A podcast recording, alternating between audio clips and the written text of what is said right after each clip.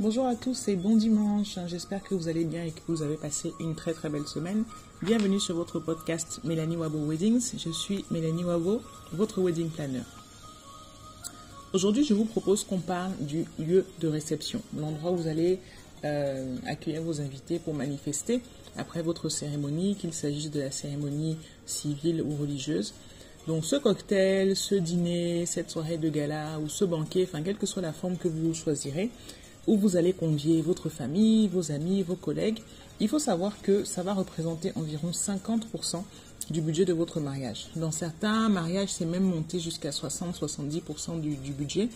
Euh, c'est énorme, hein c'est énorme. Donc, il vaut, vraiment mieux que le lieu soit bien choisi, d'accord? Je précise que on va parler dans, dans, ce podcast vraiment du lieu de la fête, hein, pas du lieu de la cérémonie. Donc, je ne suis pas sur le choix de la mairie, je ne suis pas sur le choix de l'église, je suis vraiment sur le choix du lieu de réception. Parce que après avoir défini votre budget, une des premières choses à faire dans l'organisation de votre mariage, c'est de trouver le lieu. Et c'est vraiment la grosse interrogation. Et peut-être que vous qui m'écoutez, vous êtes en train de vous poser la question quel est le lieu idéal et comment le trouver? Je vais essayer de vous donner quelques pistes euh, pendant les prochaines minutes. Le lieu idéal pour se marier. Hmm. Le lieu idéal pour se marier. C'est un peu comme quand on demande quel est le budget idéal. Ça dépend vraiment de chacun. En théorie, en fait, le lieu idéal pour votre réception de mariage, c'est tout simplement un endroit qui est accessible pour vos invités, qui correspond à votre thème et qui entre dans votre budget. Bon, dit comme ça, ça a l'air tout simple. En pratique, trouver ce lieu, c'est pas si simple. C'est un choix crucial, en fait, qui peut ressembler à un vrai casse-tête parfois. Donc, on va, on va essayer de déblayer un petit peu tout ça pour y voir plus clair. Et je vais vous donner euh, des, petits pièges à éviter quand on choisit son lieu de réception. Donc comme je vous disais, le conseil que je vous donne, c'est vraiment de commencer vos préparatifs par la recherche du lieu où vous allez, euh, où vous allez accueillir vos invités. Faites-le suffisamment tôt, je vous assure, parce qu'il y a certaines salles de droit qui sont réservées plus d'un an et demi à l'avance. C'est particulièrement le cas des salles de grande capacité. Quand je dis grande capacité, c'est-à-dire plus de 300 personnes, parce qu'en fait, elles sont peu nombreuses. Et c'est encore pire pour les mariages de décembre. Les mariages de décembre, vous avez des salles qui sont même louées deux ans à l'avance. J'ai des mariés qui m'ont contacté pour leur mariage qui aura lieu, euh, oui c'est ça, en décembre 2022. Ça fait plus de deux ans, hein, oui c'est dans plus de deux ans, pour pouvoir caler au moins la salle. Le reste des préparatifs, on va se repencher dessus dans un an et demi, mais au moins pour pouvoir caler la salle. Et là, en cette période de pandémie, je vous le dis souvent, hein, il y a beaucoup de choses qui ont été mises en stand-by. Et, euh, à partir du moment où ça reprend, ben, c'est encore plus l'embouteillage que d'habitude parce qu'il y a les personnes qui avaient de toute façon prévu de se marier en fin d'année, auxquelles viennent s'ajouter, en tout cas pour le cas particulier de 2020, tous les mariages qui n'ont pas eu lieu euh, depuis le mois de mars et qui veulent être reportés jusqu'à la fin de l'année. Donc vraiment, si vous optez pour un lieu de réception qui est très demandé, sachez que c'est même le lieu en fait qui risque de déterminer la date de votre mariage et non l'inverse. Ceci étant dit, comment est-ce qu'on fait pour trouver une salle? Il euh, n'y a pas d'annuaire en fait dans le cas qui va regrouper toutes les salles de Douala, d'accord? En tout cas que ce soit Yaoundé, Bafoussam, il n'y a pas un annuaire qui regroupe toutes les salles du Cameroun. Donc vous avez plusieurs options. Euh, la première et la plus répandue c'est le, le bouche à oreille. La deuxième c'est les blogs de mariage que vous pouvez trouver sur internet. La troisième c'est les réseaux sociaux qui peuvent vous servir à la fois à trouver des salles et à avoir des avis sur les personnes qui sont déjà passées par là. Après, il y a votre propre réseau parce que vous avez déjà sûrement assisté à un mariage dans un lieu qui vous a plu. Dans ce cas, rapprochez-vous simplement des mariés pour obtenir des informations et leur ressenti. Leur ressenti est super important parce que eux vous donneront peut-être des informations que le propriétaire de la salle ne vous donnera pas. D'accord? La dernière option pour trouver votre salle, c'est de faire appel à un wedding, planner. Hello, my name is Tata Mel, wedding planner.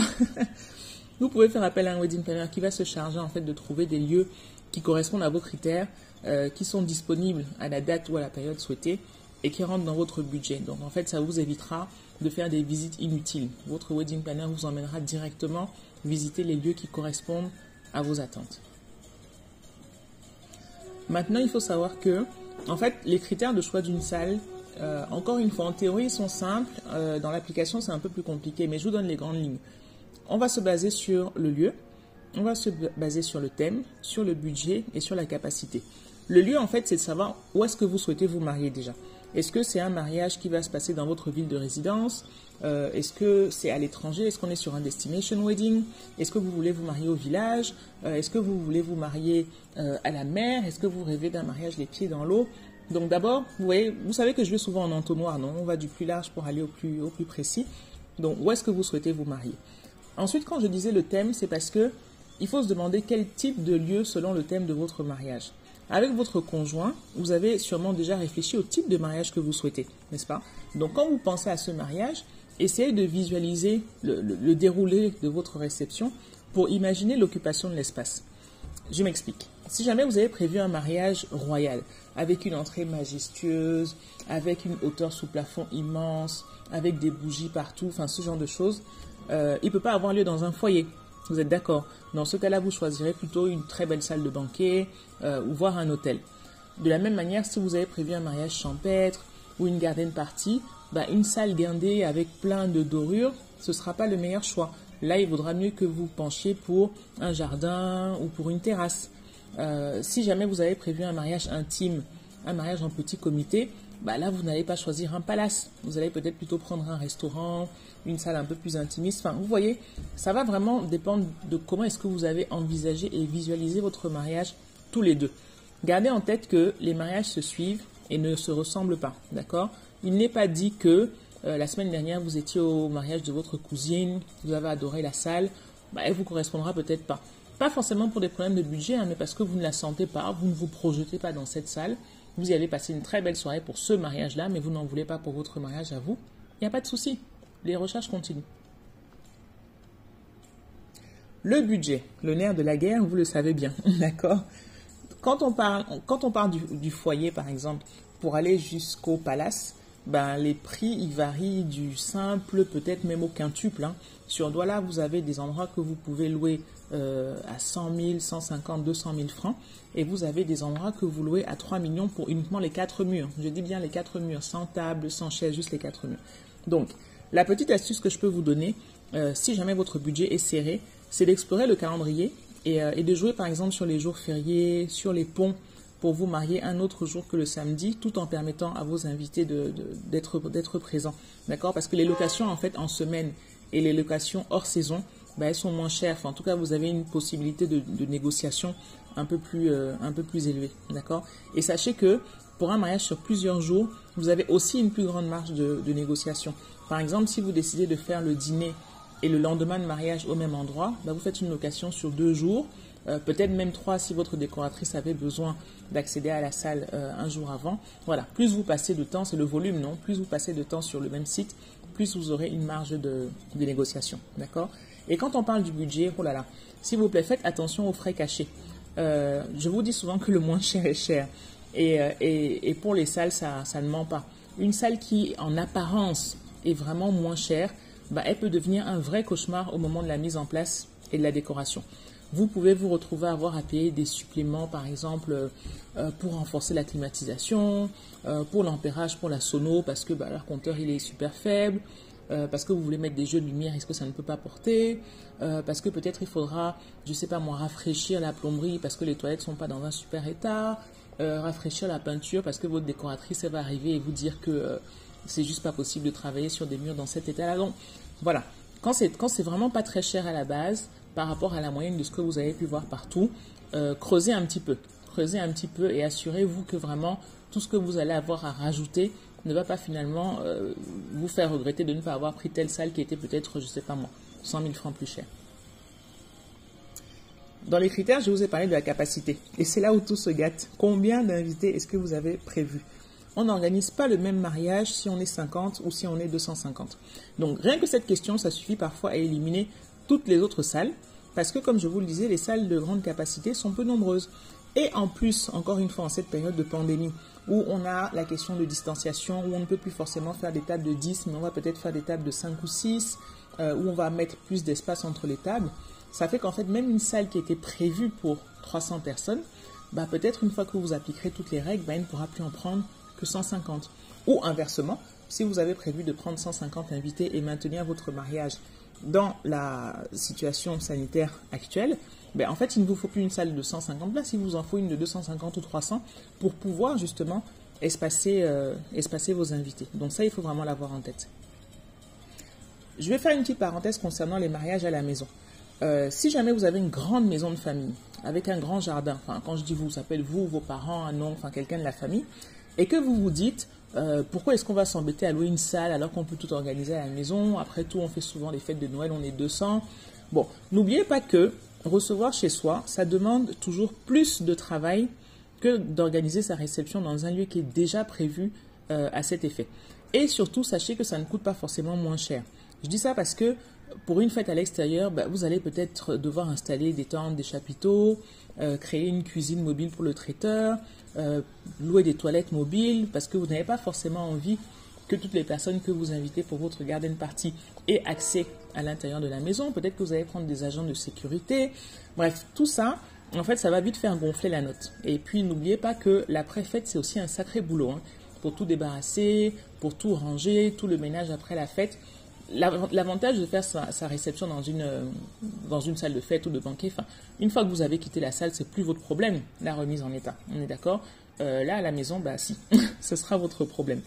Par contre, pour les fêtes à la maison, si vous avez peu d'invités, ça peut être top. Ça peut être une solution euh, parfaite, une bonne alternative à la location pour un mariage intimiste et convivial. Les fêtes à la maison sont très, très, très conviviales. On va, on vient, surtout s'il y a des enfants. Enfin voilà, on est super bien, mais vraiment, c'est idéal quand on est sur un petit comité. La fête à la maison à 500, c'est une autre affaire. Donc du coup, maintenant, allons concrètement sur le terrain, sur la visite de la salle, d'accord? Vous vous êtes renseigné, on vous a recommandé tel et tel endroit, vous avez votre petite shortlist, donc vous n'avez plus qu'à aller visiter la salle pour vérifier que tout correspond bien euh, à vos attentes. Et en fait, cette visite, ce sera l'occasion de vous projeter. J'ai envie de dire, faites confiance à votre feeling. C'est vrai que vous visitez quelquefois une salle vide, une salle nue, elle n'a pas été décorée et tout ça, mais vous devez quand même vous sentir à l'aise euh, dans la salle. Euh, vous savez que moi, je suis quelqu'un qui fait beaucoup attention aux ondes. Si vous entrez dans une salle et que franchement, que votre corps commence à gratter là, c'est pas la bonne salle pour vous. D'accord? Ce sera la bonne salle pour quelqu'un d'autre, mais c'est pas la bonne salle pour vous. Vous devez vous sentir à l'aise dans la salle. Et si le courant passe bien avec le propriétaire ou le responsable des banquets, enfin en tout cas, c'est la personne qui sera votre interlocuteur, euh, bah, c'est encore mieux parce que vous serez en contact tout le long euh, des préparatifs. Sauf si vous avez un wedding planner. Mais tout le monde n'en a pas. Donc pour l'instant, je, reste sur le cas général. Euh, je vous recommande de visiter plusieurs salles. Même si vous avez eu un coup de cœur sur la première, ne serait-ce que pour pouvoir avoir une base de comparaison. Si vous n'en avez vu qu'une, et que vous avez le coup de cœur et que vous craquez, c'est aussi bien. Hein. Peut-être qu'à la fin vous reviendrez dessus, mais c'est toujours mieux de pouvoir, de pouvoir comparer. La seule exception, c'est peut-être si jamais vous avez déjà été dans cette salle, je sais pas moi, si c'est une salle de famille, quoi. C'est-à-dire que tous les mariages de la famille se passent toujours à tel endroit. Bon, dans ce cas, allez-y comme d'habitude. Mais si vous êtes vraiment dans une optique de recherche, euh, même si vous avez un coup de cœur à la première visite, maintenez quand même les autres visites. D'accord? Et dans ce cas, le plus simple, c'est de réaliser un tableau. Oui, encore moi et mes tableaux, encore moi et mon Excel. Mais je vous assure, c'est trop pratique. Dans ce tableau, vous notez toutes les informations au fur et à mesure de vos recherches et de vos visites. Ça vous permet d'avoir une vision globale en fait. À la fin, vous prenez votre tableau, vous regardez et vous comparez des choses comparables parce que vous aurez défini des critères et vous verrez tout de suite quelle est la salle qui a tous les critères, laquelle n'a pas, etc., etc., pour pouvoir sélectionner le lieu qui sera le plus adapté à vos envies à tous les deux. D'accord? J'insiste vraiment, hein, la visite du lieu est très très très importante, surtout si vous habitez loin. Parce que si vous habitez loin, bah, vous n'aurez pas forcément l'occasion ni le temps d'y aller tous les jours. Donc le jour où vous vous levez pour une visite, ne vous dites pas, bon, euh, j'ai cinq minutes entre deux rendez-vous, tout ça, tout ça. Non. Donnez-vous vraiment, vraiment le temps pour visiter l'intérieur, pour visiter l'extérieur, pour tester les lumières, pour vérifier, je ne sais pas moi, dans les toilettes, que les chasses d'eau fonctionnent, que ça sent pas mauvais, que les lavabos fonctionnent, euh, si c'est euh, une salle à l'étage, que l'ascenseur fonctionne, si c'est une salle au sous-sol, voyez comment est-ce que vous vous sentez dedans. Moi, par exemple, j'ai beaucoup de j'ai beaucoup de soucis avec les salles au sous-sol parce que j'ai un petit côté claustrophobe là. Je m'y sens pas bien, d'accord? Donc pensez à ces choses-là, prenez vraiment le temps et pensez à prendre des photos sous tous les angles, même si ça vous semble stupide à l'instant, prenez, prenez plein, plein, plein de photos, parce qu'elles vont ensuite euh, vous permettre de préparer votre décoration, notamment, de vous, comme encore, comme je disais, de vous projeter dans la salle. Donc tant que c'est frais, on a forcément le souvenir, mais si vous visitez plein de salles, euh, que vous étalez ça par exemple sur, je sais pas moi, deux, trois semaines, bah, c'est pas garanti qu'à la fin de la troisième semaine, le souvenir que vous avez de la première visite soit aussi frais. Et donc forcément, c'est là que les photos seront d'une grande utilité. Quand vous allez visiter votre salle, si jamais vous n'êtes pas avec votre euh, wedding planner, il y a des questions qui sont importantes à poser. D'accord? Préparez, vos questions. Allez visiter la salle comme on prépare un entretien. Notez, vous avez votre carnet là, vous préparez vos, vos questions. Et ne vous contentez pas de, ne vous inquiétez pas, on a l'habitude. La plupart des responsables de salle, quand ils le disent, et ils le pensent, parce qu'effectivement, ils ont l'habitude. Donc, à toutes vos questions, ils vont dire, ne vous inquiétez pas, ne vous inquiétez pas. Moi, je vous dis, inquiétez-vous. inquiétez-vous parce que c'est votre mariage et que vous avez le droit d'être rassuré, vous avez le droit d'être tatillon. On est en train de parler, encore une fois, d'une partie super lourde de votre budget de mariage. Donc, voilà, ne vous laissez pas intimider, posez toutes vos questions. Un responsable de salle vraiment professionnel qui a pris un rendez-vous avec un client pour une visite de salle, c'est qu'il est disponible pour lui pendant un bon moment. D'accord? Donc ne vous dites pas que vous dérangez ou quoi. Et puis même si vous dérangez, très franchement, c'est votre droit. D'accord Donc quelques questions que je vous invite à poser. Les horaires de début et de fin de location. Euh, c'est très important parce que c'est pas forcément évident. Enfin, des personnes pensent que c'est évident, par exemple, que si je me marie samedi, j'aurai accès à la salle vendredi. Bah non, pas forcément ils peuvent avoir un événement la veille. Donc si vous savez déjà que, euh, que vous avez une décoratrice, par exemple, qui vous dit, moi j'ai besoin de 48 heures d'installation, hmm, c'est compliqué. Dans ce cas, vous allez demander les heures supplémentaires, comment ça se passe, s'il faut venir plus tôt, s'il faut partir plus tard. Voilà. Quelle est la capacité de l'espace? Combien est-ce qu'on peut recevoir de personnes? Et à chaque fois qu'on va vous donner un chiffre, demandez bien le chiffre qu'on vous demande, c'est dans quelle configuration? Parce que les salles communiquent généralement sur la capacité maximale. Et la capacité maximale d'une salle, c'est pour un cocktail debout. Donc si on vous dit que la capacité, c'est 500 personnes, bah, demandez 500 personnes comment? Parce que si c'est 500 personnes debout et que vous vous dites j'ai 500 personnes assises, vous voyez que c'est un petit bug. Donc demandez bien la capacité de l'espace est, de l'espace est exprimée dans quelle configuration. Combien de personnes je peux mettre debout? Combien de personnes je peux mettre assises euh, avec quatre buffets, combien de personnes je peux mettre assis si j'ai une énorme piste de danse, etc., etc. Et sachez que cette question de capacité de la salle, c'est super important parce que euh, les salles sérieuses sont assurées avec une certaine capacité. D'accord? Donc, une salle va être assurée par son assurance, non, en, cas d'incendie, de bref, de n'importe quel dommage, jusqu'à un certain nombre d'invités. Donc, si jamais vous dépassez le nombre d'invités, vous vous mettez en danger. D'accord? Si jamais il y a un souci, la salle pourra dire qu'elle n'est absolument plus responsable parce que vous avez dépassé le nombre qui vous aura été communiqué. Attention à ça. Demandez quel est le matériel qui est mis à votre disposition. Est-ce que leur location, c'est juste les quatre murs? Est-ce que c'est des tables et des chaises? Si c'est tables et chaises, c'est quelle table? C'est quelle chaise? Parce que si ça se trouve, on vous les met à disposition, mais on vous met des tables rectangles alors que vous voulez des tables rondes, euh, on vous met des chaises, euh, je sais pas moi, des, chaises euh, banquées alors que vous voulez des, des Chanel, bref. Donc posez bien toutes ces questions-là. Ça vous permettra de voir aussi s'il y a une marge de négo. Parce que si dans le tarif de base, ils incluent les tables et les chaises et que vous n'en voulez pas, peut-être que vous pourrez négocier un petit peu.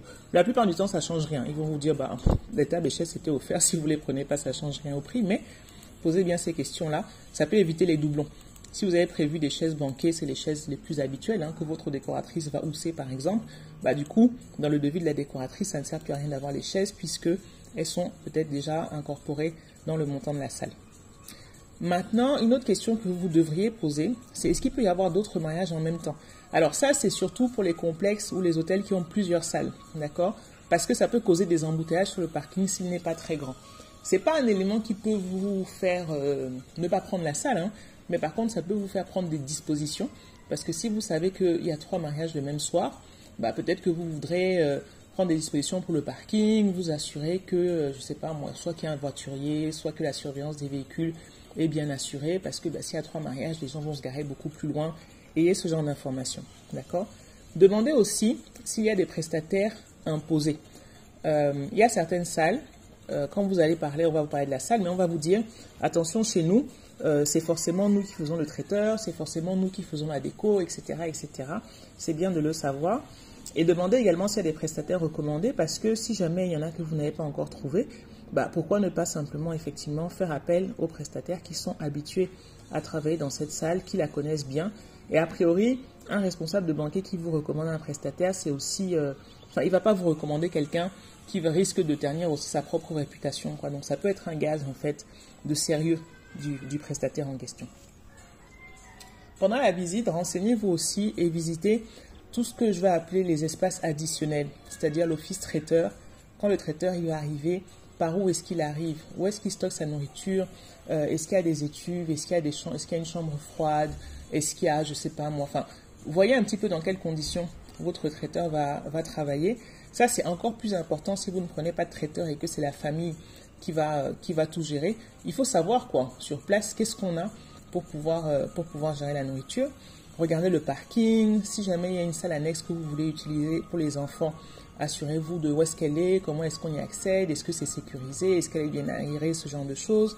Si vous prévoyez des vestiaires, sur certains mariages, on prévoit le vestiaire pour que les mariés ne, pour que les personnes ne s'encombrent pas, je sais pas moi, d'un manteau, d'un sac. Peut-être un peu plus dans les zones fraîches comme à l'ouest, à Douala pas trop, mais s'il y en a, vous pouvez vérifier ça. Euh, et si jamais c'est une cérémonie en plein air, bah, cherchez, enfin, assurez-vous qu'il y a un lieu couvert en, plan B. Donc, soit c'est vous qui allez créer le plan B avec des chapiteaux, tout ça, soit ça peut être certains sites qui ont en fait dans le même espace. Euh, c'est le cas d'un site là-bas euh, à Bonasama par exemple, tout l'espace, tout l'espace ouvert et puis également une zone un peu abritée au cas où il faudrait passer en plan B en cas de pluie. D'accord? Demandez à partir de quand est-ce qu'on peut venir pour la mise en place de la décoration. Est-ce que votre décoratrice peut venir la veille au soir déposer tout son matériel? Si jamais elle le dépose, est-ce qu'il est en sécurité? Euh, Est-ce que si on vient à 5 heures du matin, il y a déjà quelqu'un pour ouvrir la salle? Vous voyez tous ces horaires-là. Euh, et concernant la décoration, demandez s'il y a des restrictions au niveau de la décoration. Le bon sens veut qu'habituellement, dans une salle, on ne touche pas les murs. Enfin, moi, je trouve que c'est du bon sens. Hein. On ne va pas chez quelqu'un percer ses murs. Donc, il y en a qui vont insister beaucoup sur le fait qu'on ne scotche rien. Il y en a qui vont insister sur le fait que, euh, enfin, je sais pas, faites attention à telle lumière, tel tapis ne doit pas bouger, telle estrade, bref. Demandez s'il y a des restrictions au niveau de la décoration. Et, bien entendu, posez toutes les questions concernant les conditions de paiement. Euh, est-ce que ce que vous versez, c'est un acompte ou bien est-ce que ce sont des arts? Euh, quels sont les différents euh, des échéanciers quoi? Est-ce que vous payez en deux fois, en trois fois? Euh, Quand est-ce qu'on solde? Quel est le montant de la caution? Demandez aussi un, un tarifaire d'ailleurs concernant la caution, parce que certaines salles sont très quel mot utiliser? Bon, certains en tout cas vont tout faire pour pas vous rendre votre caution. Ayez les informations dès le départ sur ce qui peut être déduit de votre caution, d'accord? Comme ça, au moins, il n'y a pas de, surprise. Demandez après combien de temps est-ce que votre caution sera remboursée euh, Parce que si vous avez mis 200 000 de caution, c'est quand même un montant. Votre mariage, c'est samedi, et quand on vous dit qu'on vous rembourse 3 jours, bah, ça veut dire que vous pouvez peut-être faire des plans sur le remboursement de votre caution la semaine d'après. Si par contre votre caution est remboursée après un mois, enfin, vous voyez, posez la question et demandez aussi les conditions d'annulation. Comment ça se passe? Bon, de toute façon, le Code du commerce vous permet de vous rétracter dans les 7 jours qui auront suivi la, signature de, votre contrat. Mais une fois passé ces 7 jours, qu'est-ce qui se passe? En cas d'annulation, euh, est-ce que je suis remboursé intégralement? Est-ce que je perds 50% Est-ce que je dois quand même payer? Vous voyez que c'est quand même pas mal de questions. Questions euh, à poser. Il y en a peut-être d'autres qui vous viendront. Et si jamais ça vous vient d'ailleurs, n'hésitez pas à les laisser en commentaire. Mais voilà, d'après moi, ce sont les, les principales. D'accord? Maintenant, en tant que wedding planner, je vais vous donner des petites choses à savoir quand on choisit sa salle, auxquelles on ne pense pas forcément, mais qui peuvent être quand même super importantes. Pour le confort de vos invités, comptez environ une personne par mètre carré et trois personnes par mètre carré debout. D'accord? Ça, c'est en configuration normale, hors pandémie, hors corona, tout ça. Donc là, vous allez peut-être multiplier par deux. Je vous donne cette astuce parce que tout à l'heure, je vous parlais de quoi? De la capacité de la salle. Certains responsables ont tendance à augmenter en fait la capacité de leur salle. Et sur la base de la superficie exacte, vous pourrez vous faire votre propre idée. Parce qu'il n'y a rien de plus inconfortable, et je pense que vous l'avez peut-être déjà vécu en tant qu'invité, que de se retrouver dans une cérémonie où les tables sont tellement serrées que même pour aller aux toilettes, vous voulez vous lever, il faut que toute la table se lève pour que vous puissiez vous déplacer. Au moment d'aller au buffet, il faut se faufiler. Enfin, voilà, quand on est super, super serré, c'est pas, c'est pas du tout agréable. D'accord? Donc, quand vous vous basez sur la, sur la superficie, vous savez que pour un espace de 300 mètres carrés, bah, vous allez mettre au grand maximum 300 personnes à dîner. Ok? En tenant compte de ça, vous allez vous assurer du confort de vos invités. Euh, et, mais vous allez maintenant déduire, parce que dans ces 300 mètres carrés là, une fois que vous enlevez tant de mètres carrés pour la piste, tant de mètres carrés pour les buffets, tant de mètres carrés pour je ne sais pas quelle zone d'animation que vous, que vous aurez, bah peut-être qu'en fait vous allez vous retrouver à ne pouvoir mettre que, je ne sais pas moi, 220 personnes. D'accord? Et faites également attention aux poteaux et aux angles morts. Les angles morts, on les ressent particulièrement dans les salles qui sont en L. euh, parce que ça va vous faire perdre un peu de place. Et puis, ça peut donner l'impression à certains invités d'être laissés pour compte. Parce que dans une salle en L, bah, vous aurez forcément une partie de vos invités qui ne voient pas les mariés. Et quand on est dans une soirée où on ne voit pas les mariés, ben on est juste à une soirée lambda. On ne se sent pas forcément trop dans un mariage. Quoi. Même si on peut, euh, on met des écrans, des choses comme ça, mais voilà, c'est pas la même chose. Donc les salles en L, hmm, j'ai envie de dire, faut pas forcément que ce soit votre, votre premier choix. D'accord? L'autre astuce de pro, si je peux dire, ça concerne le choix des tables. Pour gagner de la place, le mieux, c'est les tables rectangulaires.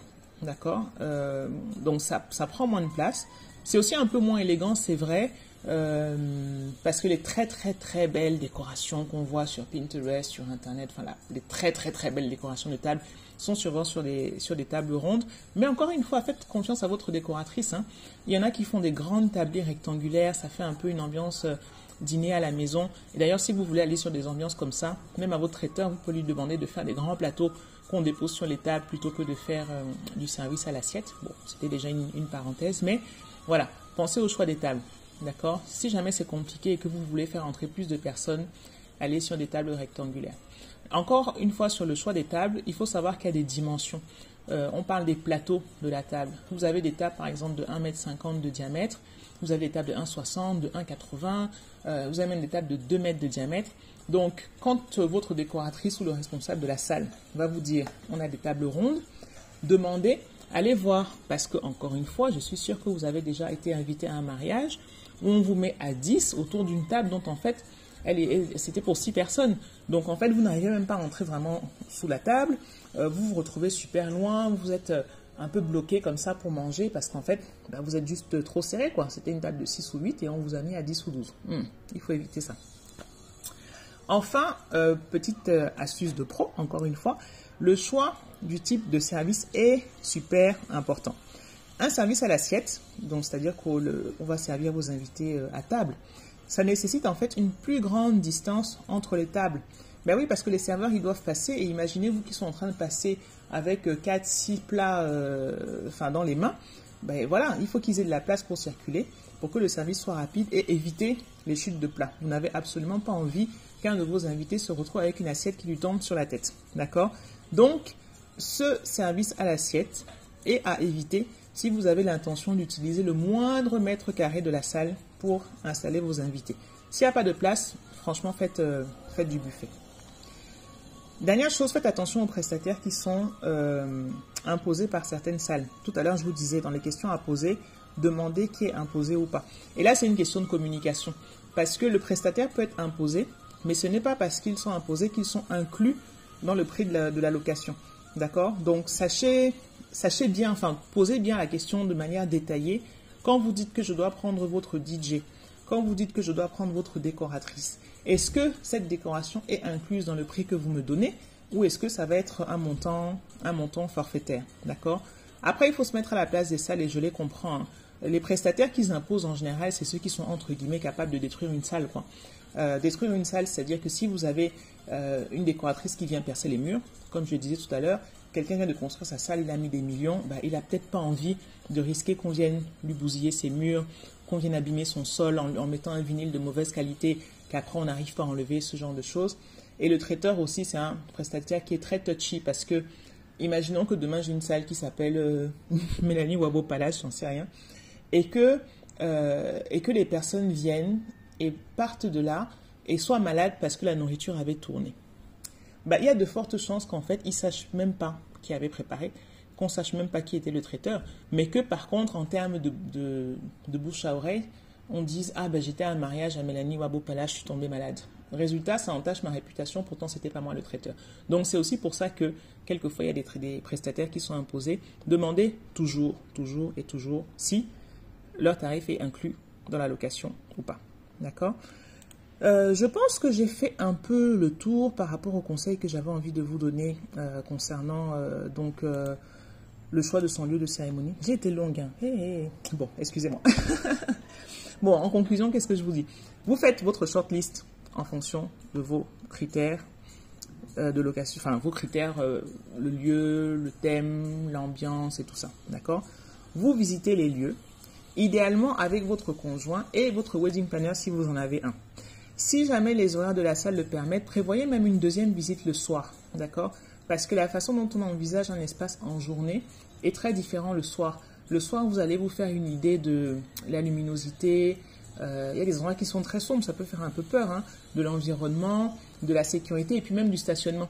Il y a des endroits où vous allez en journée et vous vous dites, oh là là, c'est galère, les gens vont jamais pouvoir se garer. Peut-être parce que c'est dans une zone très commerçante. Et en fait, le soir, il n'y a plus de problème parce que toutes les boutiques à proximité, ben, elles sont fermées et donc là, la route, euh, la route est libre. Donc, visite de jour, visite de nuit, c'est l'idéal. Demandez des devis détaillés à vos coups de cœur, uniquement à eux. Hein. Ça sert à rien de, de vous embrouiller, à avoir mille devis. Si une salle déjà n'est pas dans vos critères, ça ne sert même à rien de demander un devis. D'accord? Donnez un maximum d'informations au responsable de la salle sur vos envies pour qu'il puisse vous envoyer un, euh, devis personnalisé. D'accord? Ensuite, vous prenez le temps d'analyser les propositions à tête reposée. Vous pouvez poser une option immédiatement après une visite si vous avez vraiment eu un coup de cœur. Euh, en général, cette option vous sera accordée, elle pourra durer euh, une semaine. Bon, c'est rarement accepté pour la haute saison. Hein. En haute saison, c'est vraiment le premier qui paye à la salle. Mais bon, si jamais il y a eu un bon feeling avec le responsable de la salle, peut-être qu'il vous l'accordera. Euh, enfin, vous exigez un contrat et vous l'épluchez minutieusement pardon, avant de signer. Alors, un contrat, ce n'est pas forcément un document de 50 pages compliqué et tout, hein, mais l'essentiel, c'est que les informations principales y soient. Que vous sachiez euh, que votre date soit assurée, que vous ayez les horaires, que vous aurez les détails de tout ce qui est inclus dans la prestation, que vous ayez les conditions de paiement, les conditions d'annulation et toute chose spécifique que vous aurez demandé qui sort peut-être un petit peu de l'ordinaire et qui vous aura été accordée oralement, faites en sorte qu'elle soit mentionnée. Ça peut être une faveur, hein, ça peut être euh, euh, avec la salle dans un hôtel par exemple, on dit qu'on va vous offrir trois chambres, ben, faites en sorte que ce soit dans le contrat. Parce qu'il n'est pas dit que la personne avec qui vous parlez aujourd'hui ben, soit toujours en poste le jour de votre euh, événement, ou bien qu'elle soit même présente physiquement. Il suffit qu'il y ait un petit défaut d'information. Vous vous arrivez pour prendre vos trois chambres et puis on vous dit ah mais on n'était pas au courant. Si c'était dans votre contrat, vous présentez le contrat, fin de la discussion, on applique. D'accord? Maintenant, sachez que dès que vous avez trouvé votre salle, c'est une bonne partie du travail que vous avez effectué. Je vous ai donné tout à l'heure l'exemple d'un couple. La salle a été bloquée pour décembre 2022. On est tranquille, pépère. On se reparle dans un peu plus d'un an pour continuer le reste des, préparatifs. Mais par contre, ne vous faites pas piéger. Ne vous dites pas que bon, euh, ça va, j'ai la salle, je peux me reposer sur mes lauriers et tout. Non, non, non vous avez encore toute une quantité de détails à gérer. Et euh, je pense qu'une fois que vous avez fini avec la salle, le prochain truc important dont vous devriez vous préoccuper, c'est votre traiteur. D'accord? Maintenant qu'on a la salle, on s'occupe du repas. Donc la semaine prochaine, je vous donnerai des astuces pour bien choisir votre traiteur et définir votre menu. Je pensais pas être si longue. je pensais pas être si longue. J'espère que vous m'aurez écouté jusqu'au bout, que vous aurez pensé à prendre votre carnet, à prendre des notes ou peut-être à revenir sur les détails de, ce podcast euh, à l'occasion. N'hésitez pas à me faire vos commentaires, à partager les futurs mariés qui vous entourent, les copines, les collègues, les sœurs, les frères et tout ça. Enfin, voilà. Merci beaucoup. Je vous souhaite une très très bonne semaine. Je vous dis à dimanche prochain. C'était Mélanie Wabo, votre wedding planner.